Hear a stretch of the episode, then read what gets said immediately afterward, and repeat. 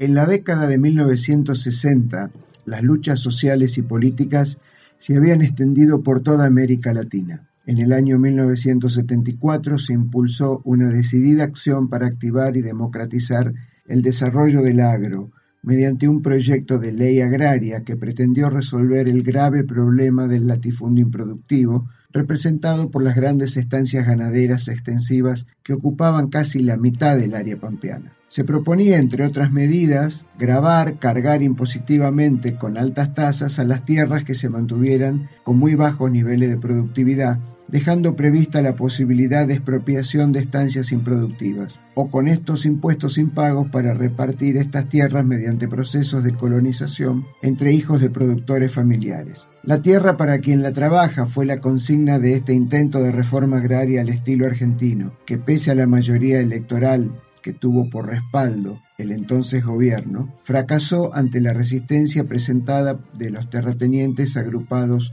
en la sociedad rural argentina que demostraron contar hasta con eventual apoyo militar. Las relaciones directas e interpersonales entre técnicos y productores llevaron a muchos extensionistas a vivir experiencias que los pusieron en situaciones de conocer y valorar positivamente los conocimientos técnicos y la organización social y económica de las familias campesinas, y también a desarrollar vínculos de compromiso o solidaridad con los grupos territoriales pobres con que trabajaban. En la visión desde adentro de muchas problemáticas campesinas, se hacía evidente que la principal causa de sus problemas no era técnica, sino socioeconómica, al estar determinada por los bajos salarios o los bajos precios pagados por la agroindustria o la extrema escasez de tierra. Esto condujo a muchos extensionistas, no a todos, en la década del 70 a una intensa autocrítica respecto a la modalidad de extensión fundacional del INTA. Desde Brasil, los planteos tercermundistas del educador Paulo Freire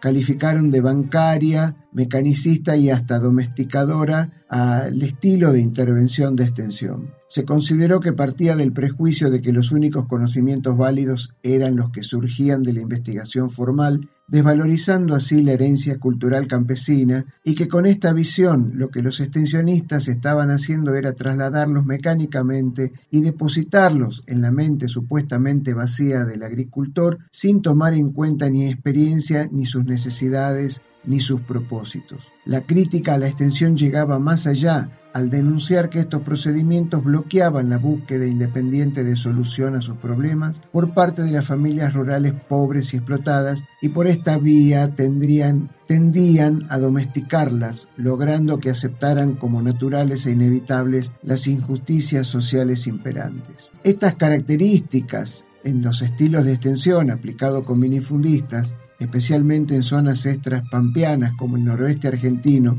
condujo muchas veces a detectar como problemas de mayor prioridad a los socios económicos, como los bajos precios de materia prima, algodón, yerba, caña, tabaco, pagados a los minifundistas por las agroindustrias, o los bajos salarios en el trabajo extrapredial, o los altos arrendamientos cobrados por los terratenientes. Ante tales problemas, las acciones a desarrollar en el proceso de concientización llegaron a implicar duros enfrentamientos y conflictos sociales con el desarrollo de asociaciones y movilizaciones campesinas en lucha, presionando sobre los que consideraban sus explotadores y también sobre el gobierno para el logro de mejores precios o salarios o para la redistribución de la tierra. Las llamadas entonces ligas agrarias del nordeste argentino fueron ejemplo de estas situaciones, ya en la década del 70. Estas luchas fueron parte del clima revolucionario de esos años y los estilos liberacionistas de extensión rural fueron abortados en los procesos represivos desatados desde el año 1976.